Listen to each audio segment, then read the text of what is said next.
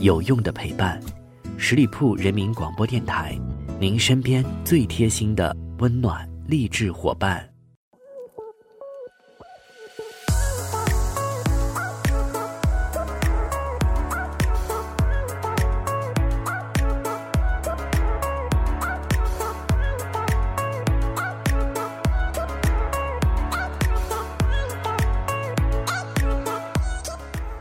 各位亲爱的听众朋友们，欢迎你们继续收听到十里铺人民广播电台的精彩节目。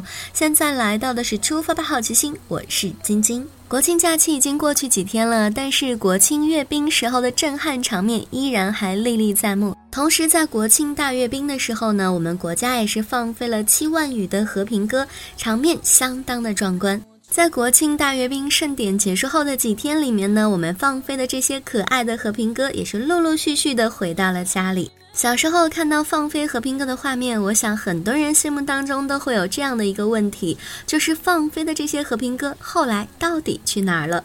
这次的大揭秘呢，我们才知道，原来他们都是周围的市民养的信鸽。之前呢，在同学家挑逗过的小鸽子，一下子就光荣的成为了阅兵鸽，真的是失敬失敬了。同时，为了营造出和平鸽汇聚盘旋的壮观效果，鸽子们会根据家的方向被分配到不同的放飞位置上。北边的鸽子会被安排在国旗杆的左右，东边的鸽子会被安排在广场的西侧，西边的鸽子会被安排在广场的东侧。放飞后，鸽子们就会在天安门上空盘旋几圈，辨别出家的方向后，无需调度，自己就能够结伴回家。不只是放飞的和平鸽，自古以来鸽子认路的能力就很突出。它们究竟是怎么找到回家的路的？今天我们就跟大家一起来探索一下吧。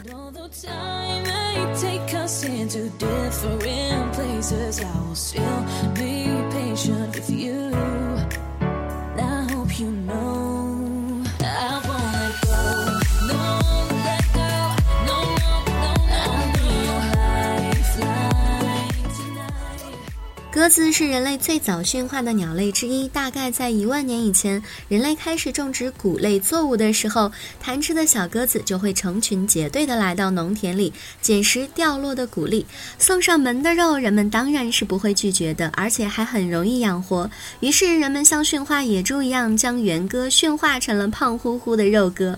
后来，在饲养的过程当中，人们发现了鸽子特别认家，即使不小心飞了出去，也会自己回来。于是，那些回家速度更快的鸽子就被人们挑选了出来，并将它们的后代培养成了专门的信鸽。最后，还有一些鸽子因为长得漂亮，成为了观赏鸽。著名的生物学家查尔斯·罗伯特·达尔文就是一位沉迷于培养观赏鸽的鸽友。飞鸽传书的历史最早可以追溯到古罗马时期，我国隋唐时期，信鸽也被广泛的应用于远距离的军事通信和日常通信当中。飞鸽传书并没有我们在古装电视剧当中看到的那么神奇，鸽子们也并不知道自己在送信，它们只是想回家而已。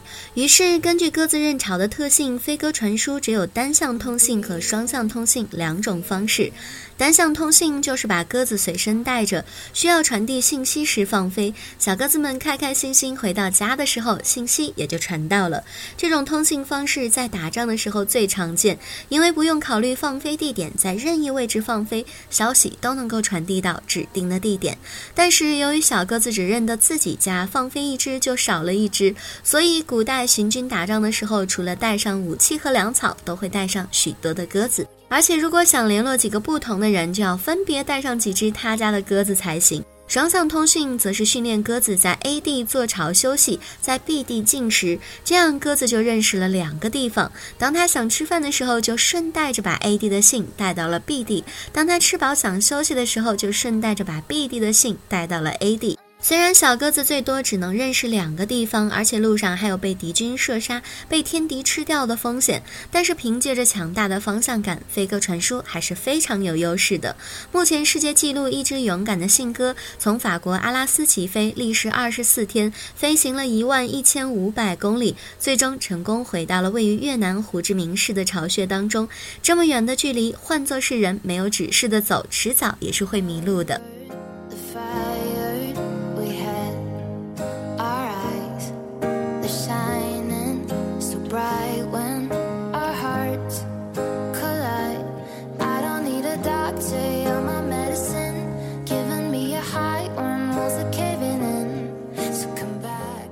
下面我们就来看一下信鸽究竟是怎么认路的。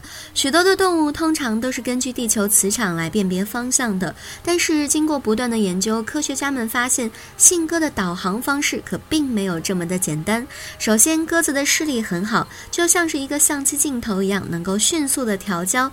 当它们盘旋在天空时候，可以看清楚每一座建筑，从中辨别出自己的家。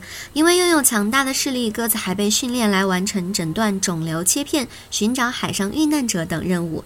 有趣的是，曾有学者研究了四百一十五场信鸽的比赛，发现空气污染并没有干扰到鸽子们，反而加速了它们回巢。这或许跟鸽子也同样能够感受到磁场有关。仔细观察鸽子的鼻子，可以看到一个白色的凸起，叫做鼻瘤，它的里面有一种可以感受地球磁场的物质。于是，鸽子可以根据身体里的这块指南针，找到家的方向。美国的两名科学家曾经在鸽子的头上放置了一个扰乱磁场的装置，果真鸽子就迷路了。而且鸽子的嗅觉也非常的灵敏。曾经有科学家做过这样的一项实验，参与实验的鸽子原本可以从七百公里以外的地方准确的飞回家，但当把它们的鼻子堵住，或者是对嗅觉黏膜喷洒麻醉药进行局部麻醉后，这些信鸽即使只在离鸽巢五十公里的地方也找不到家。除此之外，关于鸽子。认家还有很多导航理论，例如腿脚导航说、皮肤导航说、听觉导航说、记忆导航说等等的，但没有一种理论可以准确的说出鸽子究竟是如何找到回家的路的。虽然搞不懂鸽子认家的真正原理，但这并不妨碍人们训练鸽子。二十世纪初，想要从高空拍摄一张照片是很不容易的。热气球、飞机、风筝等等的都是人们使用的工具，其中鸽仔相机也在航拍的历史上占据了一席之地。发明鸽仔相机的是一位名叫尤里乌斯·诺伊布隆纳的药剂师。当时他经常使用鸽子邮物寄送药品，鸽子可以负担的上限为七十五克。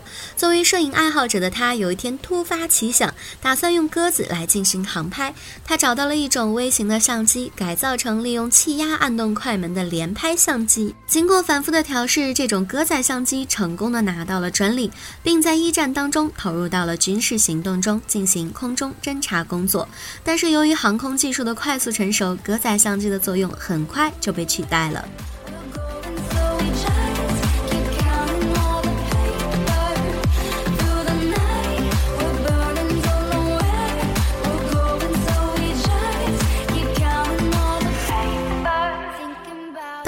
期间，虽然无线电技术已经十分的普及，但是信鸽仍然是战时通信的重要保障。根据统计，英国在二战期间总共饲养了约二十五万只信鸽，还有三十二只信鸽获得了英国军方专门为战时表现杰出动物设立的敌金勋章。其中最特别的是一只名叫乔伊的美军专用信鸽，它在无线电通讯不畅的情况下，在二十分钟内飞行了大约三十二公里，成功在轰炸机即将起飞前将撤退通知准确送达，挽救了大约一千人的生命，也因此作为了一只外国鸽获得了敌金勋章。到了如今，大家连邮件都不常使用的情况下，信鸽仍然是通信的保障。这些可爱的小精灵不只是和平的象征，还是大自然神秘力量的丰富体现。所以说，无论我们生存在怎样的时代，都要对大自然充满着敬畏之心，并且从自身做起，维护环境与人的和谐共生。以上就是今天节目的全部内容。再次感谢朋友们的认真聆听。如果你对我的节目有任何的意见建议，欢迎在下方留言，我看到的话呢，也会及时的回复大家。好啦，周末愉快，我们下个周五再会吧，拜拜。本期节目由十里铺人民广播电台制作播出。了解更多的资讯，请关注十里铺人民广播电台的公众微信和新浪、腾讯的官方微博。感谢收听，我们明天再见。